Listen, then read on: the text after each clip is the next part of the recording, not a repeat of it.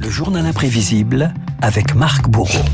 Marc, c'était il y a 50 ans, jour pour jour, la signature du programme commun de la gauche, l'histoire d'une idylle entre les socialistes, les communistes et les radicaux de gauche qui finit par tourner au vinaigre. C'est un beau roman, c'est une belle histoire, c'est une romance d'aujourd'hui. Juin 72, Renault Michel Fugain caracole en tête des hit avec son beau roman, sa belle histoire.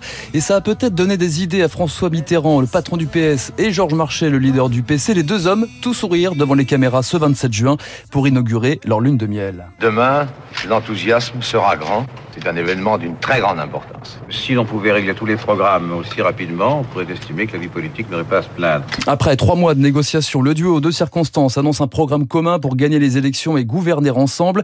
Un couple rejoint ensuite par les radicaux de gauche de Robert Fabre. Nous sommes persuadés que ce programme permettra d'évoluer vers un progrès économique et social véritable. Mesdames, Messieurs, chers camarades, j'ai l'honneur de déclarer ouverte la plus grande assemblée jamais réunie par la gauche. Quelques semaines plus tard, ambiance de noces au parc des expositions Porte de Versailles à Paris. Le mariage à Troyes donne une naissance et c'est Georges Marchais qui annonce l'heureux événement. Le programme commun, rien que le programme commun, mais tout le programme commun. Et François Mitterrand, lui, rêve déjà du grand soir. Il ne faudrait pas l'oublier. On peut avoir des distractions. Ça arrive. Nous sommes ici pour gagner les élections. Nous sommes ici pour gouverner. Nous sommes ici pour l'emporter. Rendez-vous pour la bataille. Bonjour madame, bonjour mademoiselle. Bonjour monsieur. Ça, c'est pas François Mitterrand. Ce n'est pas François Mitterrand, vous aurez reconnu évidemment Valéry Giscard d'Estaing, premier adversaire de l'Union de la gauche et de François Mitterrand.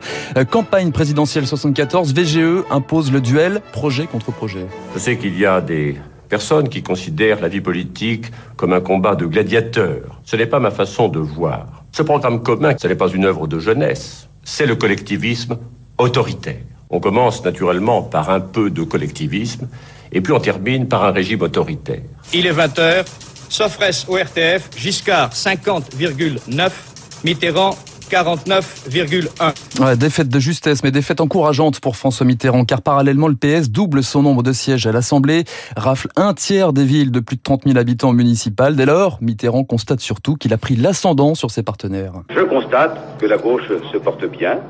Je constate qu'elle a su dominer ses problèmes. Je constate que le pays lui fait confiance et pour l'instant cela me suffit. De quoi tendre les relations avec les communistes alors que se profilent les législatives. Renault, les vacances estivales de 77 prennent des airs d'été meurtrier. C'est Georges Marchais que nous allons retrouver en Corse où il se repose en famille. Georges Marchais qui est actuellement en train de jouer à la pétanque, mais c'est sans doute sur le problème de l'actualisation du programme commun et sur ses relations avec le Parti socialiste que ces déclarations retiennent l'attention. Bien. Oh là Ah oui, Georges Marchais à ce moment-là ne sait pas encore s'il tire ou il pointe. Bon, à mon avis, Je tirer ne bientôt. serai rassuré que lorsque sera terminée l'actualisation du programme commun. Pendant les vacances, je rencontre beaucoup de gens avec qui je parle. Leur espoir, c'est la victoire, mais c'est surtout que les choses changent.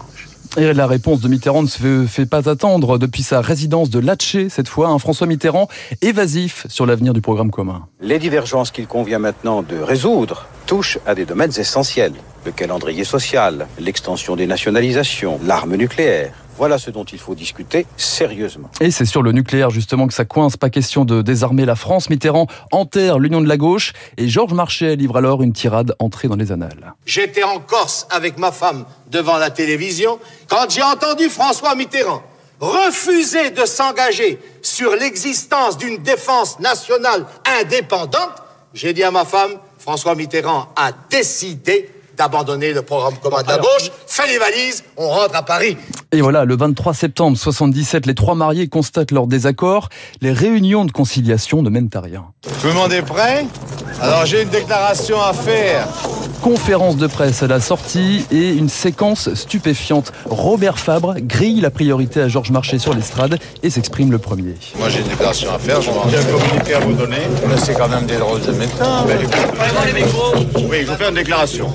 Au nom du mouvement des radicaux de gauche, la délégation du MRG estime, dans l'intérêt même de la gauche, que l'actuelle réunion au sommet ne peut se poursuivre. Rideau sur l'aventure du programme commun, une parenthèse de 5 ans durant laquelle les socialistes ont définitivement supplanté le Parti communiste, les alliances à gauche, une bataille de leadership pour le meilleur et pour le pire. Voilà, le journal imprévisible signé du camarade Marc Bourreau ce matin sur l'antenne de Radio Classique. Il y a 50 ans, le programme commun, François Mitterrand, Robert Fabre et Georges Marchais. Merci beaucoup Marc. Il est 7h55. Dans un instant, eh bien, nous allons retrouver David Barou pour son décryptage.